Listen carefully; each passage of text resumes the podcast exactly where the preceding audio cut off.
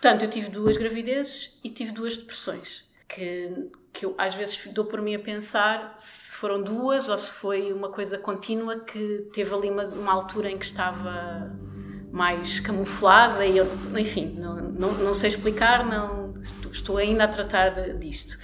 Uh, e eu ao início eu não sabia praticamente nada sobre depressão, acho que, que não sabia tanto como a maioria das pessoas provavelmente não sabe.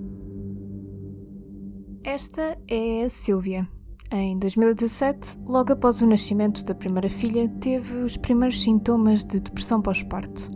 Recorda que na altura não sabia ao certo o que se estava a passar com ela sabia apenas que não estava bem. Uh, que não é só uma pessoa que se sente muito triste ou que se sente muito mal e que existem mesmo condições biológicas, vá, que é o nosso corpo que não produz algo que precisa para funcionar de, em forma, de uma forma plena, não produz a serotonina de forma adequada ou não liberta, não sei quais são os termos uh, técnicos para isto.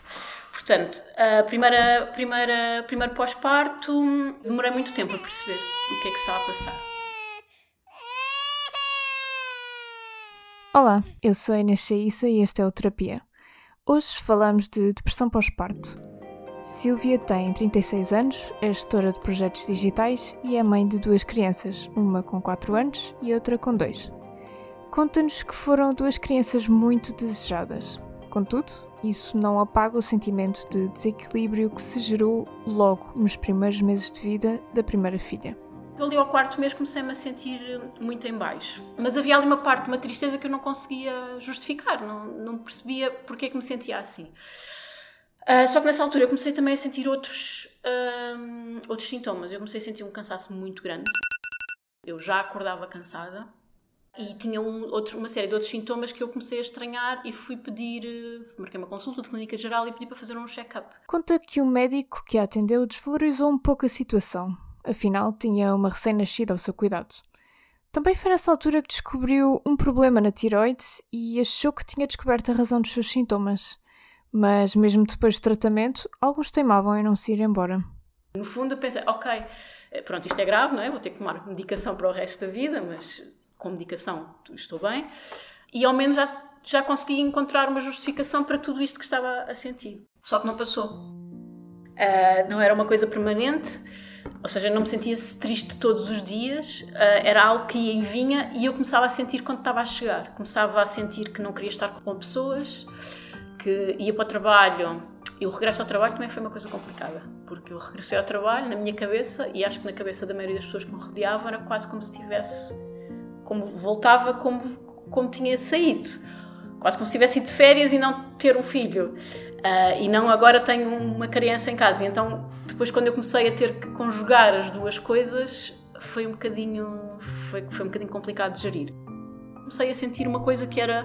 Eu, eu falo muito que, como se fosse uma nuvem a pairar na cabeça, porque é mesmo uma coisa que eu sinto. É como se tivesse aqui uma sombra numa certa zona. Num, às vezes um, falo nisto que é. Um, eu sinto como se tivesse dois lados. Tenho um lado muito negro e depois tenho um lado racional a tentar, não, não isso não faz sentido, não, não está, mas, mas o outro lado faz-me ver o lado negativo de tudo. Muitas vezes acaba por tomar um bocadinho conta de, do, do, meu estado de espírito na, nesses dias. Isso coincidiu depois também com uma altura em que a minha filha, a Inês, começava a pedir muito o pai. Coisas normais que acontecem. Agora, neste momento, o meu filho, o David, pede muito a mim, uh, mas como eu não estava bem, começava, na minha cabeça já achava que a minha filha não gostava de mim. Passou-se quase um ano até à consulta em que a médica de família lhe falou em depressão pós-parto. Durante todo esse tempo, esses sentimentos permaneceram quase inalterados e alguns até pioraram. E fui, fui à minha médica de família porque não sabia onde é que havia de ir. Sinceramente, estava ali naquela situação de: ok, eu tenho isto, uh, sinto-me assim e eu vou onde? Falo com quem? Fui a, marquei consulta com a médica de família, uh, que cheguei lá e comecei logo a chorar, que era uma altura, eu começava a tentar explicar o que é que sentia e, e começava logo a chorar, não conseguia, não conseguia controlar, uhum. estava já assim nesta, neste nível. Foi ela que diagnosticou a depressão pós-parto, passou medicação e sugeriu que eu falasse com, com um psicólogo. Porém, pela dificuldade no acesso a um psicólogo, acabou por não ser acompanhada. Fez apenas o tratamento com medicação. Em 2019, voltou a engravidar e foi mãe outra vez, desta vez durante a pandemia. O meu filho mais novo, David, nasceu no dia 1 de março de 2020, portanto ali na pandemia, quase. Sim, nós ainda estivemos na maternidade como se nada fosse, via os cartazes a avisar, uh, lavar as mãos, se tiver contacto com pessoas com estes sintomas, tem que cuidar, mas não havia, foi tudo normal. Chegámos a casa quando começaram a vir as notícias dos, dos casos a começarem a aparecer e, e ficámos uh, em confinamento. É? Uh, os sintomas começaram um mês depois. Uhum. Pronto, e por aí. E era a mesma coisa. Era, era. Uhum. Era a mesma coisa. Pronto, aí não tinha aquela coisa de não querer estar com pessoas, nem nada disso, porque não podíamos estar com pessoas, não é? Uh, mas eu comecei logo a perceber, sentia-me começar logo a fechar-me, mesmo estando só com a minha família, com o meu marido e com os meus filhos, de me fechar, de falar pouco, de, de, de partilhar pouco e de me sentir com uma tristeza que não, que não fazia sentido, que não havia. Quem estávamos na pandemia podia me sentir mais em baixo, mas eu, eu, eu percebia que não era aquilo. Desta vez, reconheceu logo os sintomas cedo e contactou a médica de família para perceber o que podia fazer. Marquei consulta, foi na altura em que começaram a cancelar as consultas todas, mas ela, a minha médica, eh, ela lembrava-se que eu estava grávida, portanto telefonou-me para saber o que é que se passava, porque é que eu tinha marcado a consulta e acabámos por fazer uma consulta por telefone e como já era um caso eh, uma repetição, vá, ela passou-me logo medicação, comecei logo a tomar medicação e fez uma diferença enorme. Uhum tive um pós-parto muito diferente, uh, principalmente numa situação de confinamento, consegui passar pelas coisas com uma visão diferente, com uma cabeça limpa, porque isto pode começar-nos a toldar mesmo o pensamento. Como estamos a ver tudo de uma forma muito condicionada, negativa, muito pesada, eu às vezes sentia também que já nem sequer estava a pensar como deve ser que o meu raciocínio não estava e que tinha menos tolerância, que me irritava mais facilmente.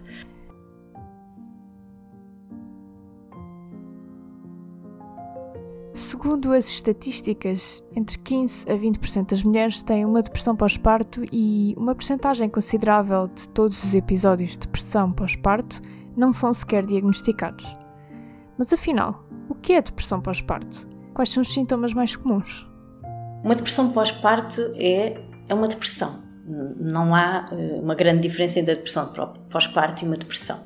Uh, a depressão, o sintoma major de uma depressão é o abatimento, aquilo que tipicamente as pessoas nomeiam de cansaço.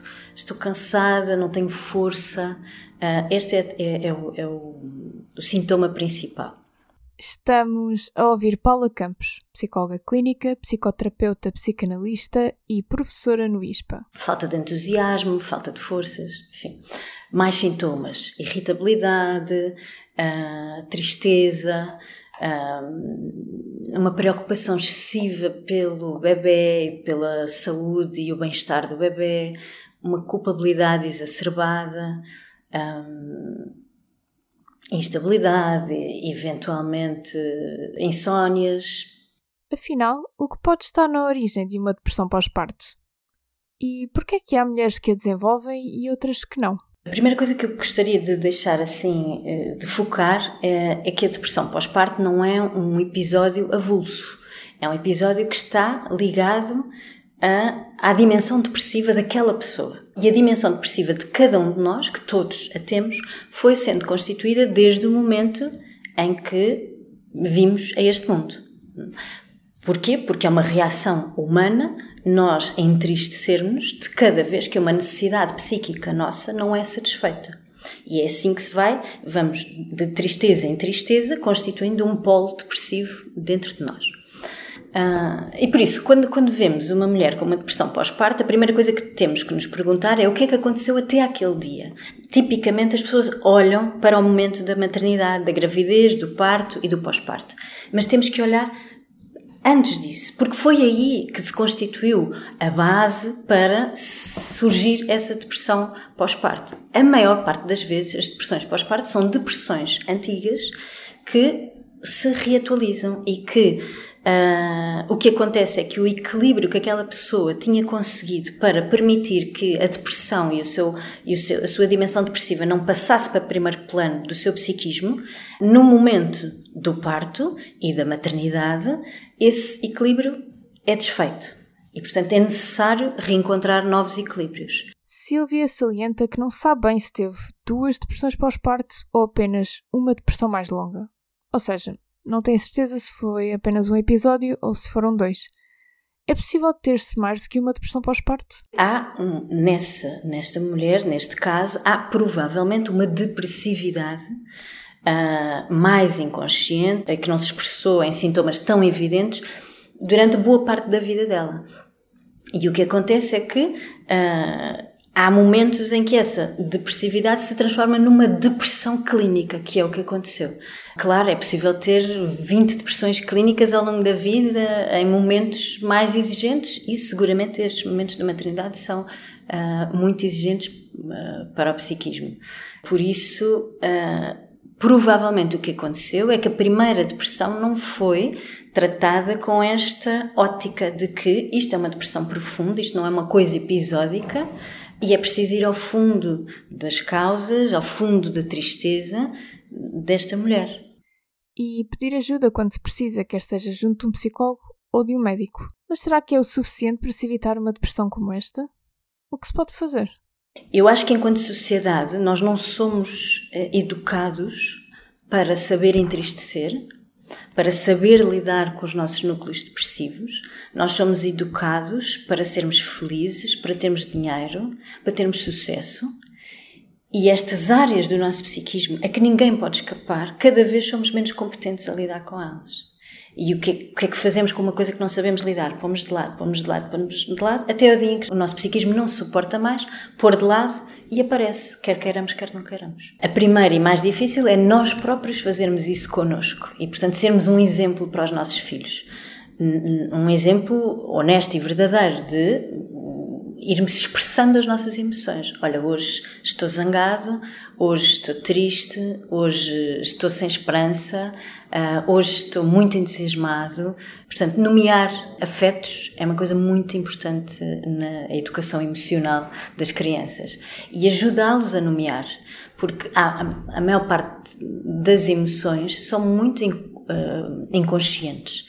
E, e, e, o que as vai tornando mais acessíveis ao nosso consciente é nós podermos nomeá-las e sabemos de que se trata, de qualquer coisa que tem um nome. Viver com um bebê recém-nascido já é uma experiência de aprendizagem. Mas aprender a viver com um bebê recém-nascido durante uma pandemia é uma experiência ainda mais isoladora do que se poderia pensar. Será que a pandemia teve efeito no número de depressões pós-parto identificadas até agora? Eu, eu acho que sim. Depressão pós-parto e depressão em geral. Uhum. Em relação à maternidade, a maternidade é, é, é um acontecimento que tipicamente isola bastante as mães, porque um bebê é um, é um ser uh, com necessidades eh, psíquicas e físicas uh, prementes, uh, intensas e implica um, um, uma dedicação quase exclusiva. Tendo em conta que a pandemia provocou um, um isolamento muito grande, uh, acredito que uh, tudo o que é vivido e não pode ser partilhado, claro que há outras formas de partilhar, não é? Uh, fica maior, fica mais insuportável. E o que acontece ao pai? Os homens também podem viver uma depressão pós-parto? Está na literatura, cada vez mais eu não conheço propriamente estudos sobre a frequência, as estatísticas, não, não, não conheço. Conheço vários homens com movimentos depressivos, assim, com depressões pós-parto. Não assisti, não tive em consulta homens com uma depressão clínica pós-parto, mas com movimentos depressivos, sim, porque na verdade. Uh, aquilo que acontece com uma mulher é, é, diferente daquilo que acontece com um homem. O, o homem tem desafios diferentes, mas são muito desafiadores também. A nossa sociedade, em poucos anos, mudou muito naquilo que espera de um homem e de uma mulher, de uma mãe e de um, e de um pai. Uh, em relação ao homem, aquilo que se esperava é que o homem uh, fosse capaz de, de, prover financeiramente a família e, e, tudo o resto em relação uh, ao cuidado dos filhos estava a cargo da mulher. Hoje em dia é pedido que o homem continue uh, a ter algum sucesso financeiro e, e encarregar-se dessa dimensão, e é pedido uma quantidade de coisas novas a que os homens estão a tentar responder, porque ao mesmo tempo que têm que ser capazes de, de, ir lá fora buscar dinheiro, também têm que ser sensíveis, também têm que ser uh, estar atentos às, às, necessidades das mulheres, às necessidades das crianças, uh, não deixando de ser masculinos, mas uh, sendo sensíveis, amorosos, empáticos, e, e isto é uma dificuldade para, para o psiquismo masculino. Silvia ainda está em tratamento, mas não se coíbe de falar sobre o assunto. Da primeira vez que teve uma depressão pós-parto, fez apenas tratamento com medicação, mas da segunda também procurou um psicoterapeuta e reconhece a necessidade. Diz que é um profissional que sabe como explorar os assuntos, que vai puxando pelos temas, que obriga a pensar sobre as coisas. Uh, hoje acho que não uh, tomar a medicação, para mim pelo menos, não é suficiente para, para ultrapassar. Acho que criamos, uh, um profissional a saber falar melhor sobre isto do que eu, como é óbvio, mas criamos uma série de mecanismos mentais de lidar com certo tipo de situações que se calhar não nos ajudam. Eu, por exemplo, pronto, eu agora é sabido que tenho uma tendência biológica, vá, uh, para a depressão. Portanto, se calhar tenho que aprender mecanismos que me ajudem a defender de situações que me vão deixar em baixo para conseguir viver melhor e lidar melhor com certo tipo de, de situações. Este podcast foi produzido por mim, Inês Chaissa, em parceria com a Ordem dos Psicólogos. Se tiver sugestões, críticas ou dúvidas, estou à distância de um e-mail inês.chaica.publico.pt. Até ao próximo episódio. O público fica no ouvido.